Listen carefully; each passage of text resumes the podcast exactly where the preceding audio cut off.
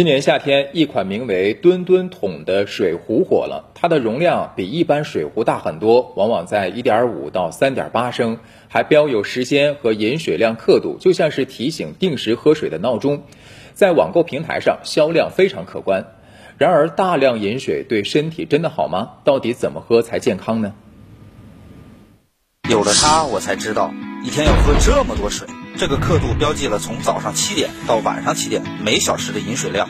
记者在电商平台搜索“吨吨桶”，看到各种大容量水壶，综合排名靠前的店铺月销量超过一万件。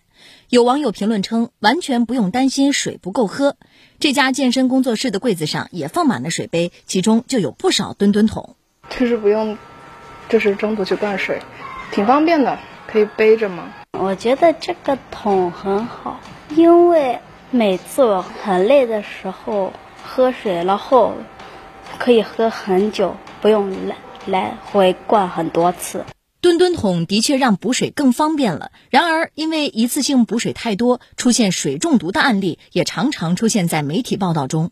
专家介绍，出现水中毒主要是因为补水过量，即机体所摄入水总量大大超过排出水量，出现了稀释性低钠血症。严重的甚至会出现痉挛、昏迷，进而危及生命。每分钟的肾脏它的滤水能力是十六毫升，如果一次性的大量喝水，那么就会导致这些水没有办法及时的排出，会导致我们的细胞膨胀，那么就会导致一个叫稀释性的低钠血症，人们就会出现头晕、乏力，甚至恶心、呕吐等等这样的症状。呃，严重的呢还会影响我们的生命。那么每天需要喝多少水才合适呢？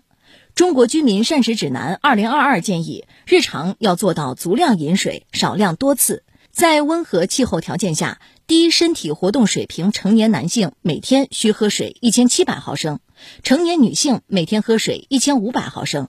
夏天或运动大量出汗时，补水要遵循先快后慢、分次补充、量出为入三原则。先快后慢，那么具体来说呢，就是呃，短时间内我们可以两百到三百毫升的水量，让我们解决我们基本的这种缺血，维护我们的血容量。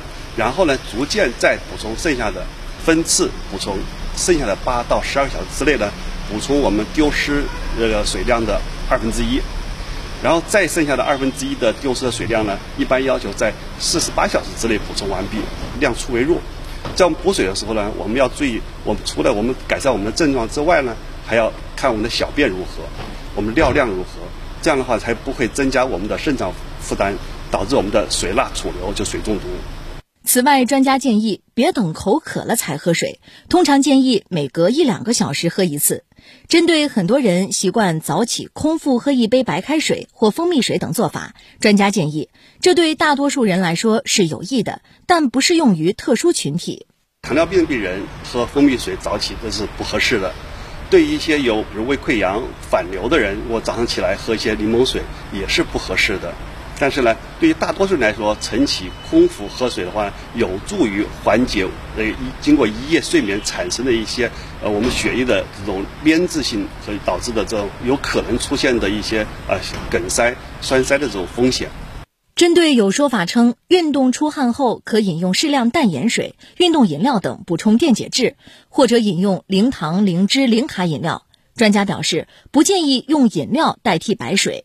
一般情况下呢，我们是先补水分，然后根据它的这个尿量和它的口渴的症状的改善的话呢，再补充一定的电解质。从医学角度来说，呃，无论是零糖、零脂呃，还是那个零卡，其实最重要的的话呢，我们觉得是零添加，零添加才是真正的对人体最健康的。